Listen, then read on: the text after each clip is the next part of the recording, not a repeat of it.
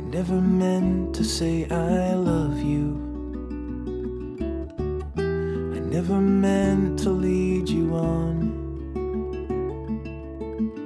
But sometimes pride can get the best of me and drag the rest of me along.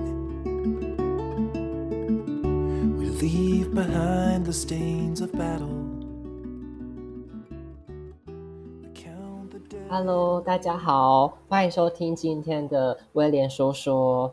那没有想到威廉说说的第一季那么快就要结束了。那在最后一集呢，我们想要邀请到一个，呃，我在营队，就是在大学营队的时候认识到的一个漂亮的女孩子，然后她就是非常的有趣，然后为人也很好，然后做就是无论是待人处事方面啊，也都是蛮有他自己的一套方式的。那我们就来欢迎我们的柳树。那请柳树跟大家自我介绍一下。谢谢威廉，Hello，大家，我是柳树。那我是来自，我是毕业自彰化师大英语系的，算是毕业生了这样子。然后很高兴能参加今天的威廉的 Podcast，而且还是最后一季，觉得还蛮兴奋的这样子。柳树介绍完之后呢，我们当然就是也要来跟柳树来聊一下，呃，关于就是呃他在大学啊，或者是他在以前的一些故事。那首先呢，就是因为你刚刚有提到说你是毕业于彰师大，那其实，在前面，嗯，前面有某一集有一个人，他有说到说他其实也是来自于英语系的。然后想要问一下柳树啊，就是，呃，因为前面前面那几集就是有提到英语系，可是他的琢磨其实不多，因为我们的主题其实也不是聊想要聊英语系。那想要请问柳树，就是你觉得，嗯，身为英语系的人，你觉得有什么事情你想要跟大家分享？我想要分享就是英语系的一些有趣的知识的话呢，就是说像是应该大家有时候会听，可能可能有英语系的学校，他们就会听到有一些人就是叫对方名字的时候都会叫英文，然后那一个可能多半就有可能是英语系的学生，英语系的同学，那我们系也不例外。我们也是，就是叫对方的英文名字啊，或是说可能英文的绰号。那当然有时候也会叫中文啦，但是这对我们来说就是一个蛮特别的地方，就是可能一开始自我介绍，我们就会说我的中文名字是什么，然后会再加上说那我英文名字是什么，大家可以怎么叫我这样子。那就是在同学之间的口语上啊，大家可能会说那是晶晶体，但是那个是无法避免的，就是。可能我们在英语系有时候久了，然后我们想要表达一个词的时候，也会很容易就是不知道说，哎，我中文要用什么字表达，然后大家彼此都懂，所以我们就会用英语去，就是去，就是去支持我们的本来要讲的那一句话这样子。那也当然就是系上也有一些很可爱的活动，像是就是比较典型的就是圣诞圣诞节的时候可能会。装圣诞树啊，下面会放就是礼物盒，那大家就会很温馨的送一些像直属学弟学妹或是学长学姐一些礼物等等的，就是有一些这一类的活动。那就是大家可能也会疑惑说，那很多的很多的学系啊，是不是彼此之间有的同学都不太认识对方，一直到毕业？那英语系会吗？那其实我们英语系的话，就比较不会有这种状况，基本上就是。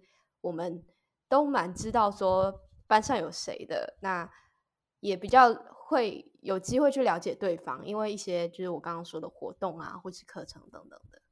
哇，所以英语系听起来，嗯，是一个很温馨的大家庭诶。那你，呃，就是那我就是认识刘树的过程当中，也知道刘树应该是想要当一位老师。那刘树，你觉得啊，就是你觉得英语这个东，就是你不用说这个东西，这个这个语文。你觉得他在呃教育上面到底扮演了什么样子的角色？呃，例如就是现在有蛮就是主流的一些教育政策有什么双语政策啊这些的。那你觉得英语啊就是在教育扮演什么？然后你觉得就是你会在英语上面透过用用什么样子的方式，然后会让学生就是比较愿意或者是比较主动去学习？要不要跟观众稍微聊一下？呃，对我来说，我觉得学生他们学习英语其实有两个还蛮重要的，就是原因。第一个的话，就是说他们能够英语能够让学生去摄取更多的资讯，像是可能有一些资讯的话，台湾可能就是二手、三手。那如果是英语的话，让他们去学习说怎么去，可能从当然从中文、从英文要怎么去摄取我需要的资讯，然后呢，借由英语去得到更多可能还没有翻译过来的一些知识啊、讯息等等的。那其实。我觉得对于现在的学生来说是蛮重要的，因为他们资讯量真的蛮多，就是现在越资讯量也越来越多了。那他们要怎么去借由英语这样子的工具去获得他们所需要的知识，或是进一步的去拓展视野，其实也是蛮重要的。那另外一个，我觉得英文是就是英语它在教育上扮演的角色，就是说，嗯。它其实，在未来也是一个不可或缺的能力。就像是可能我们英语系的同学，大家会觉得就是英语系的英语能力很好，但当然也有很多系的同学，他们的英语能力也是要很好的。那也就是说，可能他们在国中甚至国小的时候，就要开始去培养这样子一个不可或缺的能力，在未来不管像是事业上啊，或是生活上。这样子基本的能力也是必要的。那我就我就在想，这或许就是为什么政策上会说要双语政策，就是一方面我们把我们的母语国语顾好，另一方面呢，我们要学习如何去使用这个未来的就是会需要的这样子的英语能力，然后去结合到可能他们有兴趣的一些知识上面，这样子。那这是对我来说，我觉得英语是很重要的这几个点。想必柳树就是对，就是英语教育有一套他自己的方式。然后还要再问柳树啊，就是嗯，你刚刚聊了那么多，就是专业上面的事情，例如就是英语系在做什么，然后英语系的一些相关的活动，然后还有就是你觉得英语系对于教育的看法是什么？那嗯，想要问柳树啊，就是你在大学时期，你有没有遇过什么样子比较不快乐的事情？因为刚刚前面听起来好像哎。好像就是嗯，就是在英语系里面打混的非常的好。然后也想要问一下，因为毕竟就是人生也不是都是只有快乐的事情嘛。然后就想要问一下柳树，你觉得你在大学的时候啊，有遇到什么样子比较不快乐的事情？然后你是怎么去化解这些事情的？然后嗯，这些事情有没有带给你什么样子的影响？呃，其实说真的，大学里面不可能就是全部都是很快乐嘛。那就像威廉说的，大学一定会遇到一些冲击。那这些冲击，你要怎么去把它变成，其实是一个成长中的一个可能其中的阶，其中的一道阶梯等等的。这其实也是我在大学中一直在学习的课题。那在大学期间啊，遇到比较不快乐的事情嘛，也算是比较偏向，不能不知道能不能说是瓶颈，就是一个低谷的。时期其实是在我们系上有一个毕业公演嘛，在准备毕业公演的那段时间，那那段时间就是我的工作量比较大，因为就是是其中一个干部，那在那段时间就很煎熬，呃，主要就是因为可能像是一些决定啊，要就是干部之间的决定，全班的决定，那就是在不同的同学之间，可能例如说我们遇到了。遇到了疫情，我们要继续公演还是不要公演？那继续公演的话有什么好处？不要公演有什么好处？那他们的坏处又是什么？那大家所立足的点都不一样。然后在这个状况下，我自己立足的点就是少数那一方支持的观点。那在这个状况下，其实其实当然你在少数的话，一定就会压力就会很大。那相对来说，其实就是也是遇到一些人情世故的那一种一些一些压力。那在这些压力呃压力上来的时候，其实他就成为了一个嗯大学中的就是威廉刚想要一起我们想要一起讨论的就是不快乐的一个点。那在那一段不快乐时间，其实真的非常不快乐，就是例如说可能一整天都不想动，然后。会把窗帘都关起来啊，然后一整天都待在黑暗的暗室里面，这样子的心情。那这个心情的话，就算面呃遇到了，但我还是得面对，还是得把事情做好嘛。所以压力就会蛮沉重的。而在那一段时间之后，就就是就也出现了一些就是心理上的焦虑，反映到了生理上，就成了一些有点类似焦虑症的状况。那这些状况的话，其实其实对我来说也是一个蛮大的冲击，就是会会觉得说，哎，我怎么得到了这个症？但是很感谢，就是在那一段低潮期，因为我。不想要跟别人讲，因为我觉得这样是麻烦别人。但是大学时期的很多亲密的好朋友们，他们有发现到，然后甚至就是主动在课间的时间啊，或是可能下课之后吃宵夜，然后就主动的会去会关心我，然后就是听我讲。那当下溃体的时候，就是那些拥抱，我都觉得非常的温暖，也很感谢。那这这一些朋友，他们其实就是其中一个带给我走出来的一个助力。那另外的话，也是就是我觉得有另一个助力，也是因为我学习到要怎么去沟通，然后如何去坚持自己的意见，但是是在理性的观点上去讨论的。所以就是这样子的一个动力，也让我能够去。现在也能够回去感谢那些就是当初有隔阂的同学，然后让我了解到，就是从这些人情世故中，我该怎么去处理更多就是这一类行政啊，或是嗯这样子重大决策决策的事情，然后心理上是成长了很多，那感觉现在也比较走出来了。那这就是我觉得在大学中遇到的。这样子的一个低潮，然后也因为身边的朋友还有自己的坚持而能够化解。那刚刚柳树就是讲了很多他在大学时期啊，就是呃走过低潮，或者是呃他再去化解一些他内心不舒服的部分，其实他也是有属于他自己的做法。那毕竟就是每一个人在人生过程当中，一定也会有一些，就是刚刚前面讲的。呃，那些事情听起来像是呃比较是呃自己不能控制的。那其实，在呃人生的过程当中，一定也有很多事情是不能控制的。例如，就是生病这件事情。那因为那时候我在跟柳树聊天的时候，就是有意外的得知到说他其实有妥瑞氏症。那想要问一下柳树啊，就是你要不要跟观呃听众稍微分享一下，就是妥瑞氏症呢？它是什么？然后它的存在就是带给你什么样子的呃不一样的人生？嗯，很谢谢威廉提到这点，因为就是我生活中有一个初衷，就是希望有更多人能够了解什么是妥瑞氏症。那也因为能够多了解，能够去多帮助这样子的孩子。那首先跟大家介绍妥瑞氏症是什么？它其实就是一种神经性，不是精神性，就是这是两种不一样的。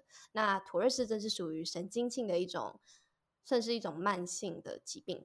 那他的话，很多人都会说，就是可能有时候看到有的人，他会有呃言语上会讲一些就是碎语，是吗？讲讲一些碎语啊，或是做一些抽搐的动作，那他们就会觉得，就是这个人怎么一直重复做这些动作？那这这样子的状况，其实就是。很典型的多妥瑞症会有的一些症状。那妥瑞症它是怎么来的呢？其实很多研究者他们都有在研究说它的原成因。那有一个研究是说它可能是因为多巴胺的分泌分泌上的问题啊等等的。但其实目前的话也都很多人都还很多研究者都还在就是还没有定案说妥瑞症到底是怎么来的。但是我们会知道，就是说我刚刚讲的妥瑞氏症它的它的。症状就是像声音可能会出一些奇怪的声音，或者像咳嗽声也是有可能的。像我的症状就是有一些清喉咙的声音等等的。那或是动作啊，可能表情、挑眉毛、眨眼睛，甚至更严重的手会抽动、脚会抽动，身体全身都有可能。那这两类的，就是妥瑞氏症，其实呃这两种的症状就是妥瑞氏症很有名的两个症状。那当然还有一个。症状就是说肌肉内部的抽搐，那这一个症状的话，大家比较不会发现。那其实这也是妥瑞症的一种。那其实，在一开始就是发现这个妥瑞氏症的时候，我也是蛮惊讶的。那嗯，就是慢慢的调节。那刚刚柳树呢，他就是跟大家介绍了妥瑞氏症的一些症状，然后其实呃，我觉得很多东西就是如果我们没有讲出来，其实是没有人会去理解，甚至他们会有一些偏见或者是误解的。可是我觉得透过我们这样子的对话，把呃，把这些迷思或者是误解讲出来，或者是这个症状它到底是发生什么样子的状况讲出来，我觉得应该多多少少都会影响到，就是嗯，每个人对于就是原本知识的偏见。那其实，在人生当中，我们一定也会有很多就是偏见啊，或者是有很多的就是对于某些事情的误解。那我觉得，就是呃，很多人读英语系。通常都会有一种误解，就是哎，英语系好像就是只有读英语这样子，然后甚至就是很多人想要读英语系的初衷就是哦，他想要讲讲上一口很流利的英语。那因为现在就是刚好也是就是新生季嘛，那可以请柳树稍微分享一下，就是哎，你想你想给一些读英语系的人的一些建议，然后让他们听到的时候还可以在三思而后行。英语系的建议吗？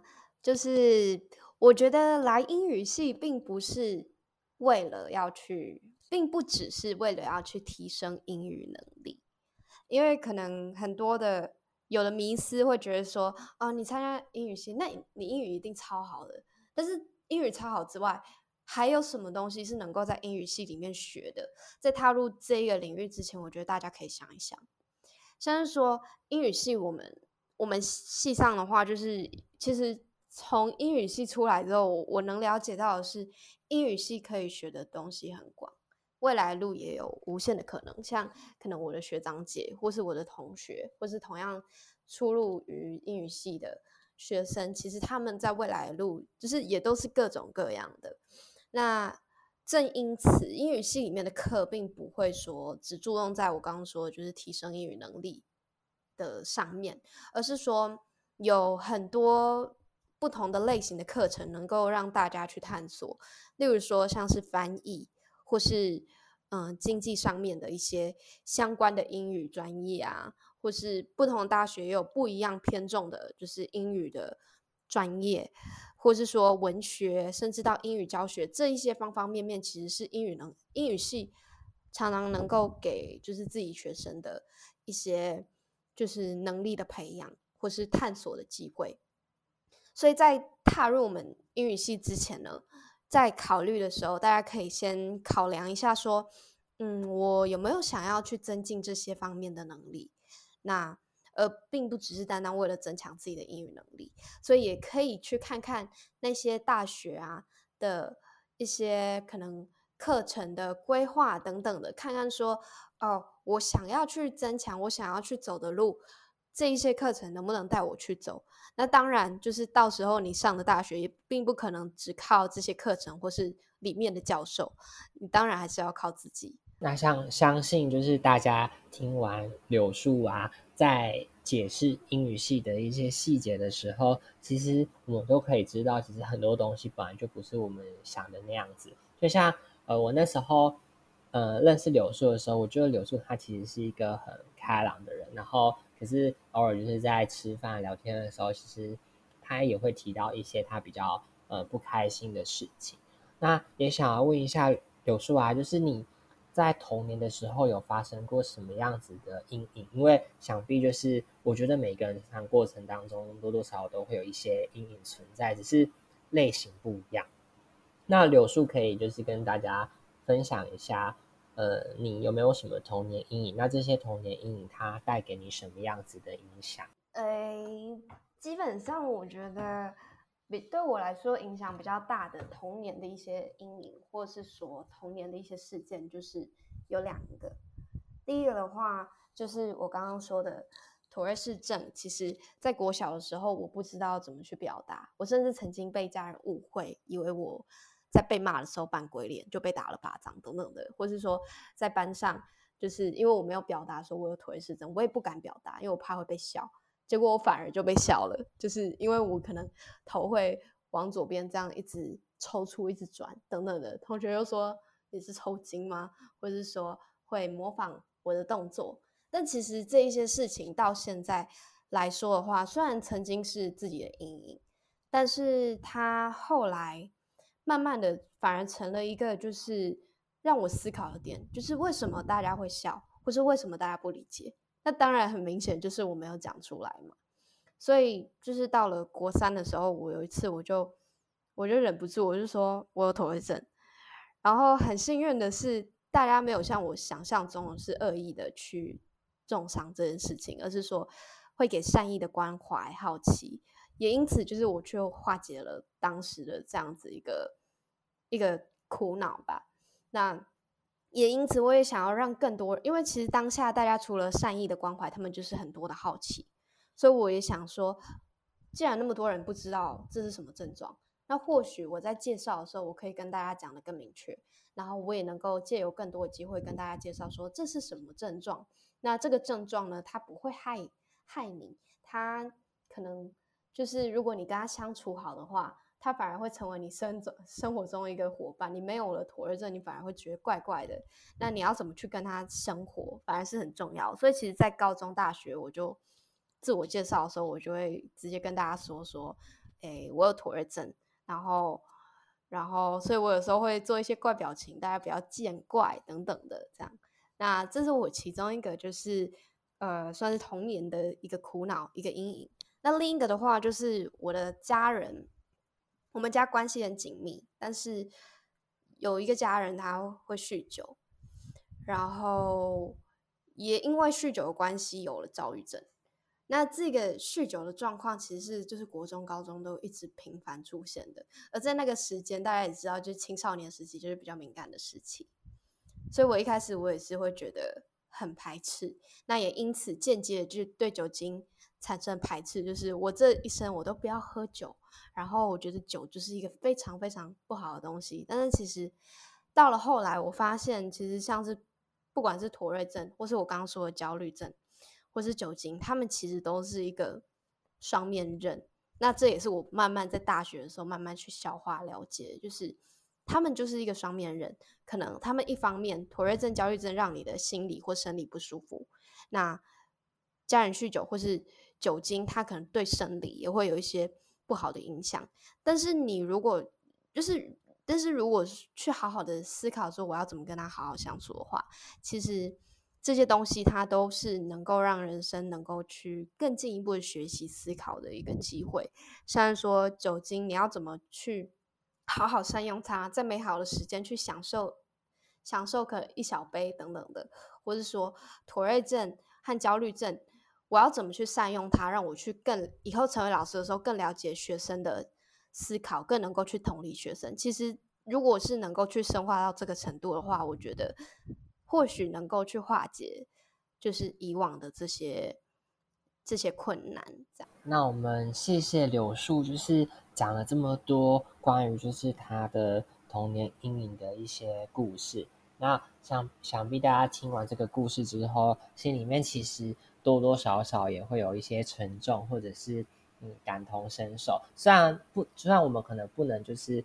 呃，直接就是呃贴近柳树的生活，可是从柳树的描述当下，我们其实可以发现，其实今天无论是呃发生什么样子的状况，如果我们没有把这个状况解释清楚，或者是讲清楚的话，其实那些误解往往带来的伤害其实是更大的。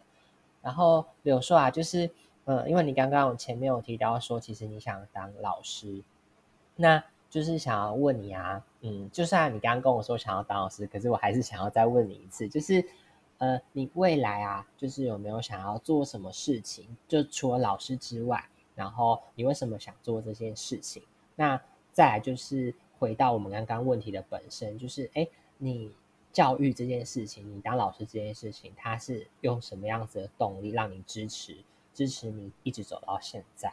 对我来说的话呢？未来就是我很重要的一个梦想，一个目标就是当老师嘛。那更准确的说，应该是我未来会准备好一切，然后前往偏向国中去当英语老师，还有导师。那这一直都是我的梦想。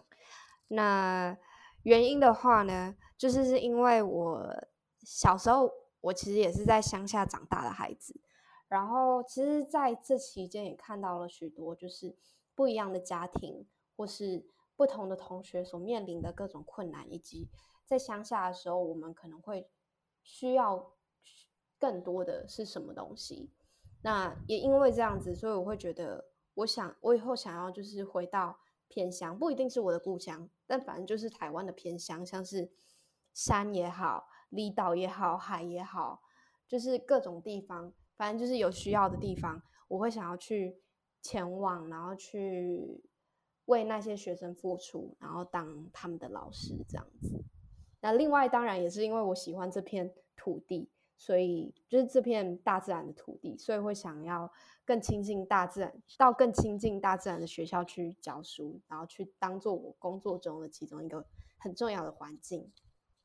那想想呃，这个梦想的动力其实就是说，呃，小时候一直因为也是我有是有家人，就是是是在教职工作，然后。看他们就是对于教师的热忱，那当然也有影响到我。另外也是因为就是在大学做英语教学的时候，还有带营队，像是跟威廉一起去的那个营队等等的，就是在这些营队里面呢，还有在英语教学上面，会有一种很强烈的悸动感，还有一种热忱。那看着学生们就是在学习的时候啊，或者说我们思考怎么去化解我们面对到。就是一些教育上的问题的时候的那一种，就是感受，其实是很深刻也很美好的。所以这也是一直以来就是促进我想要成为老师的动力。刘叔刚刚讲讲完这一段，我真的觉得台湾的教育又有光辉，就是充满着光辉的感觉。我觉得柳树真的是一个，就是在我认识的朋友当中。也是一个就是很有想法，然后很有动力，然后做事情其实也是很有效率的一个人。那再来就是，嗯，节目其实悄悄的就是这样，我们聊一聊，哎，又走到了尾声。那想必就是大家可能意犹未尽，可是也没办法，天下没有不散的宴席嘛。那最后就是想要问问看柳树，你有没有什么话想要跟听众朋友说，或者是？呃，有哪些事情是我刚刚可能没有问到，可是你想跟大家分享的？呃，首先呢，我有一点有一点害羞，也有一点不好意思，就是第一次录 podcast，结果好像话有点多。然后我会觉得，就是这一次的经验让我很谢谢威廉，就是因为这次的经验让我就是又再去回顾了一次，就是一些生命中很重要的事情，还有各种的信念。那也让我把想要传达的事情能够跟听众们介绍，像是妥瑞症，或是焦虑症，或是怎么去看待，就是一些低谷，或是我对于教育的想法，很开心能够去分享给各位。那我觉得分享是一件很棒的事情。那另外呢，就是我也想要讲一下，就是生活中，就像今天讨论的，就是也常常会遇到一些不如意嘛。但是我们何不试着，就是将这些不如意、这些不快转换成以后的一个能量呢？那还有未来的一份优势呢？其实还蛮值得去试试看的。那我们就感谢柳树今天就是特别拨空时间来跟我们分享这么多有趣，还有这么多嗯，不能说是悲伤，就是这么多，就是哎，其实我们可能还不够了解的一些事情。那想必大家就是在听完这十集的 podcast 当中，应该多多少少就是也有从中领悟到或学习到什么。然后其实也不奢望大家从里面学习到什么，就是呃，我们就只是一个陪伴的时光，就是在你的呃任何时刻，如果你点开了我们的威廉说说，就是我们会陪伴这样子。然后再就是因为我们。后我们为什么会只做到十集的原因，其实是因为，呃，我还在考虑我的 podcast 的走向，所以最后就是还是谢谢大家的支持，然后我们也谢谢今天柳树呃的分享。那 podcast 不见得之后可能会出第二季，但是如果有出第二季的话，也在麻烦大家多多关注哦。那我们就谢谢大家，大家拜拜。No, I will never meet you in the light.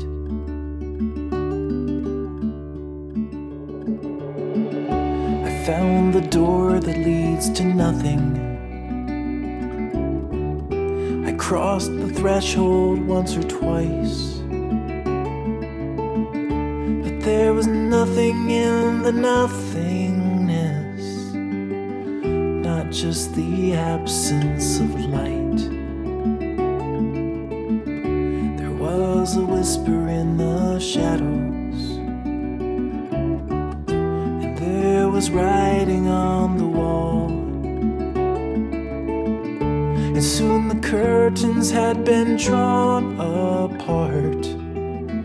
I braced my body for the fall. If there's a town beyond the sky where they